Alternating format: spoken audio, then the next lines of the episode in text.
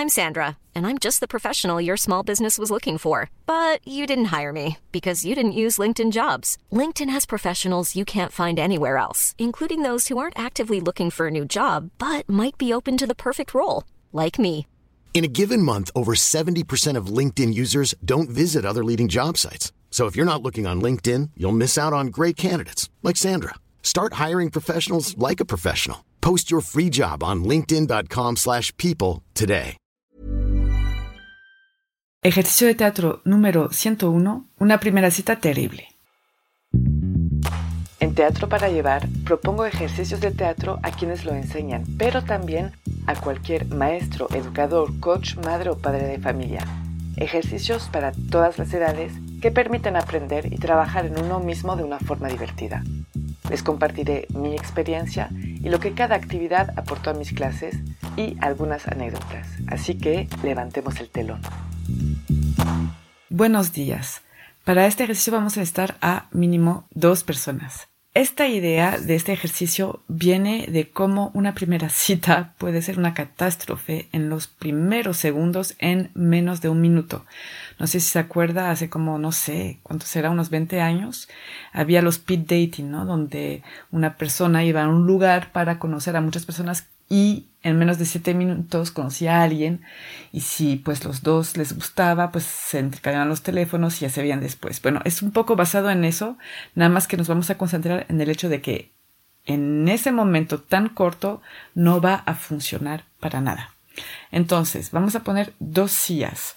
En la derecha va a estar una persona que está esperando su cita y en la izquierda va a entrar mm, la, la cita que llega con un personaje específico y que va a improvisar un comportamiento que no van a dar ganas, pero para nada, a la persona sentada a la derecha de quedarse con ella. Empieza la improvisación y ya la persona de, la derecha, pues en algún momento se va a hartar y se va a salir encontrando una excusa o no. Ahí termina la impro. La persona que entró de la izquierda se va a sentar ahora a la derecha y va a tomar el papel del que espera su cita y entrará otro participante o otra participante para hacer otra propuesta de improvisación con ese tema. Y así van turnando las veces que quieran. Las variantes para este ejercicio. Pueden escoger otro tema, no tiene que ser la primera cita. La primera cita es, es chistoso y es fácil de hacer, eh, pero puede ser otro tema como por ejemplo para un trabajo, ¿no? Para un, una entrevista de trabajo o para pedir un crédito al banco.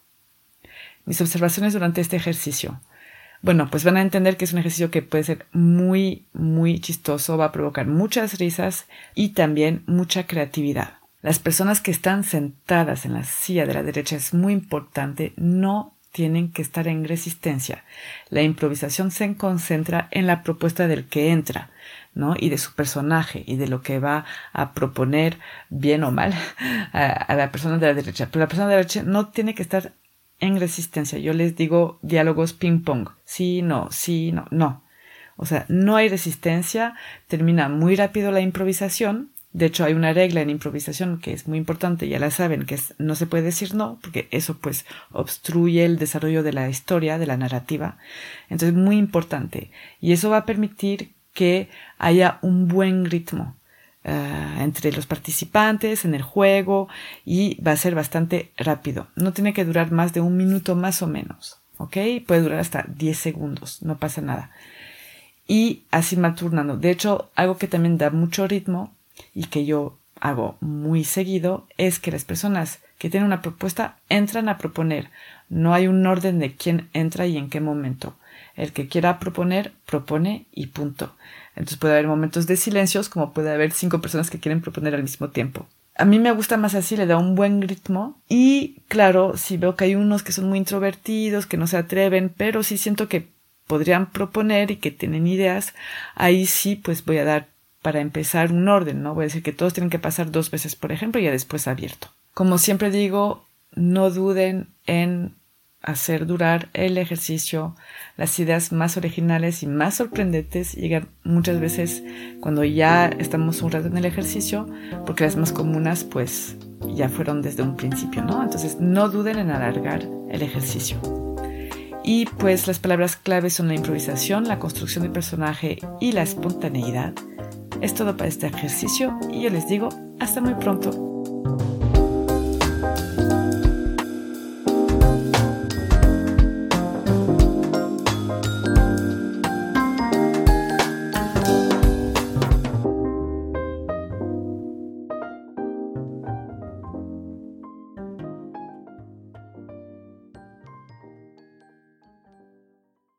Si les gustan las historias tanto como a mí, pueden escuchar el podcast que produzco que se llama Entre Cruzadas Podcast, donde entrevisto a personas que me cuentan un momento en la que se entrecruzaron con alguien o con algo y les cambió la vida.